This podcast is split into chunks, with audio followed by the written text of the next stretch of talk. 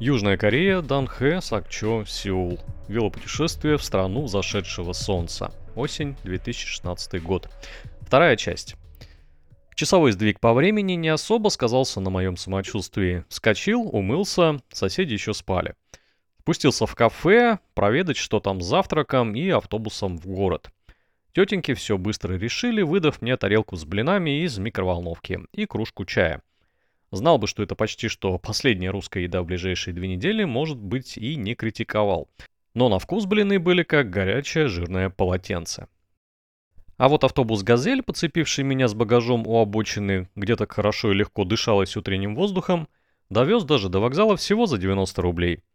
Жаль, что я не поехал своим ходом по новому низководному мосту, но времени было мало, да и кто знает, что там по дороге произойдет. До отправления парома в Корею оставалось немногим более 4 часов. Центр Владивостока, железнодорожный вокзал и рядом с ним морвокзал с известным многим фонтаном внутри. Ну, здесь ничего не меняется десятилетиями и до сих пор особо все так же и осталось. Вижу первого человека в каске и в велоформе, свои.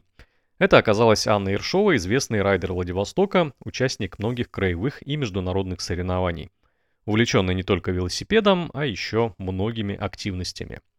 Мы перекинулись парой слов, Аня пошла встречать остальных велосипедистов у фонтана, а я начал собирать свой велосипед прямо на улице. Благо день выдался очень приятный, солнце светило вовсю. Сборка велосипеда заняла у меня около часа, перелет он перенес неплохо. И тут на горизонте появился еще один человек, точно из нашей команды. Но он катался туда-сюда мимо и никак не хотел останавливаться. Это был Денис Ясенков. Человек, который использует велосипед как транспорт круглый год, ездит на нем на работу и по всяким делам. Оказалось, что про него и Анну делают статью на тему велодвижения. Почитать ее можно на владивостокских новостных сайтах. Делать было пока нечего, я вкусил локальный фастфуд, корейскую булку пенсе, запил его корейским напитком милкис и готовил желудок к новым ощущениям. И, конечно же, нашел себе кучу новых проблем – я пошел менять деньги, свои доллары, американские, на корейские воны. Ну, конечно, еще 2 часа до отхода, идти до кассы 10 минут. Но не тут-то было. В легендарном фокинском обменнике сказали, что не возьмут старые доллары. Ну ладно, пойду в Сбербанк, он близко. Большой банк принял не все купюры, а потом долго не хотел их обменивать на воны. В итоге, без копейки корейских денег в кармане, но с кучей долларов, я э, за 30 минут до отхода. В итоге без копейки вон в кармане я за 30 минут до отхода примчался на вокзал, где меня ждали все остальные. Наша группа, где я почти никого не знал, выстроилась для группового фото. Мастер, который сказал нам, как встать и куда смотреть, Алексей Воронин, известный в Приморье фотограф, который отхватил в 2016 году гран-при конкурса «Лук at Владивосток». И это не просто местечковое мерение объективами, а серьезный выбор лучших из лучших. Все-таки Владивосток богат талантами и замечательными событиями. Погранконтроль и таможня оказались на минус первом этаже морвокзала. Прошли мы их довольно быстро, не забыв при этом зайти в duty-free. Далее надо было подняться пешком по шаткому трапу и закатить велики на грузовую палубу, где они будут стоять до самой Кореи. Тут же единственный знаток корейского языка и представитель Национальной организации туризма Кореи Татьяна показала Ане, как сейчас модно фоткаться в стране, куда мы направляемся.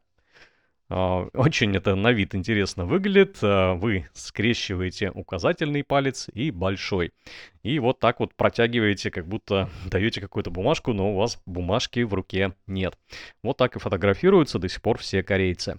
Все это тут же запечатлел Алексей Воронин, и все разбрелись по каютам, номера которых были указаны в билетах. Быстро загрузили вещи и, не сговариваясь, вышли на верхнюю палубу. Плавание почти началось. Вот уже убрали трап, отдали швартовые концы. Как же здорово было стоять на пароме, видеть огромный город, людей на причале и думать, что земля скоро скроется из глаз. На палубе были, наверное, все пассажиры, наверху огромное пространство и человек 300 точно там вместилось. Кто фотографировал город с необычной точки, а кто-то начал активно отдыхать и потреблять запасы спиртного, разложив припасы на скамейках. Путь предстоял не близкий, 600 километров по морю. 22 часа хода нашего корабля с длинным названием DBS Cruise Ferry Eastern Dream. При выходе из Владивостока нам открывались прекрасные виды на побережье, острова и открытое море. И тут со всеми случилось видение бизнесмена Полонского. Товарищ, очень на него похожий, проплыл, прошагал мимо. Оказалось, что мы еще и соседи. Каюта-комната на восьмерых, без окон и еще и без воздуха. Открытая дверь не помогала, так как все входы и выходы на палубу были задраены. Я старался проводить там поменьше времени. Корабль интересный, раньше я на таких не ходил. Трехпалубный паром с большим трюмом для автотранспорта, каютами разного класса, от похожих на плацкарт общих до президентского люкса. Также на судне есть магазин Duty Free, небольшая лавка с едой и питьем, ночной клуб, ресторан, столовая, станция питьевой воды и кипятка и сауна. Кажется, все. Розетки в номерах были отключены, так что зарядка девайса могла быть только за деньги – но я тихонько крал электричество от розетки неработающего телевизора в коридоре. При средней стоимости билета до Кореи в 335 долларов США, это, не считая портовые сборы и питания, я считаю это не совсем правильный подход. Но, в принципе, если немного переплатить, то самолетом можно добраться гораздо комфортнее и, конечно, быстрее. Немного о пароме. Eastern Dream 1993 года постройки – Порт приписки Панама, команда филиппинцы, ну а капитан, кажется, кореец.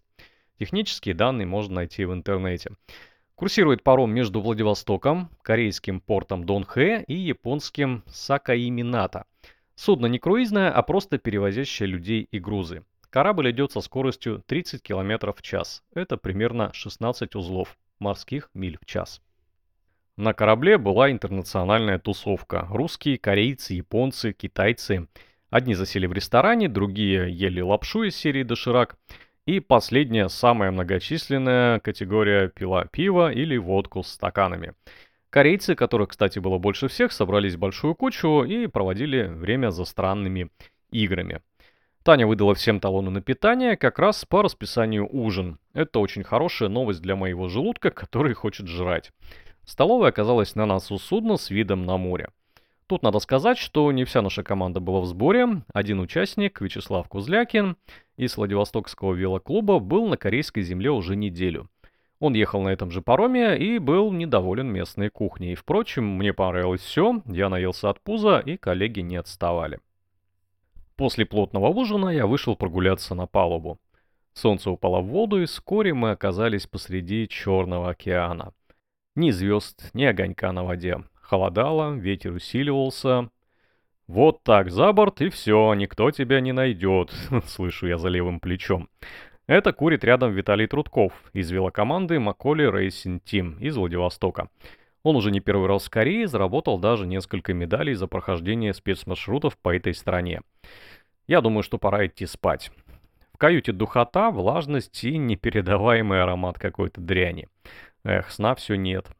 Но все же проваливаюсь в забытие. Между первой и второй отключкой замечаю, что тот самый безумный человек, который похож на Полонского, привел бабу в наш номер и занимается с ней физзарядкой при семи, так скажем, сокамерниках.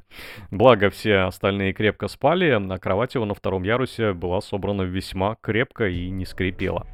Я засыпаю окончательно с мыслью, что хорошо бы записать на видео рассвет в море. Продолжение следует.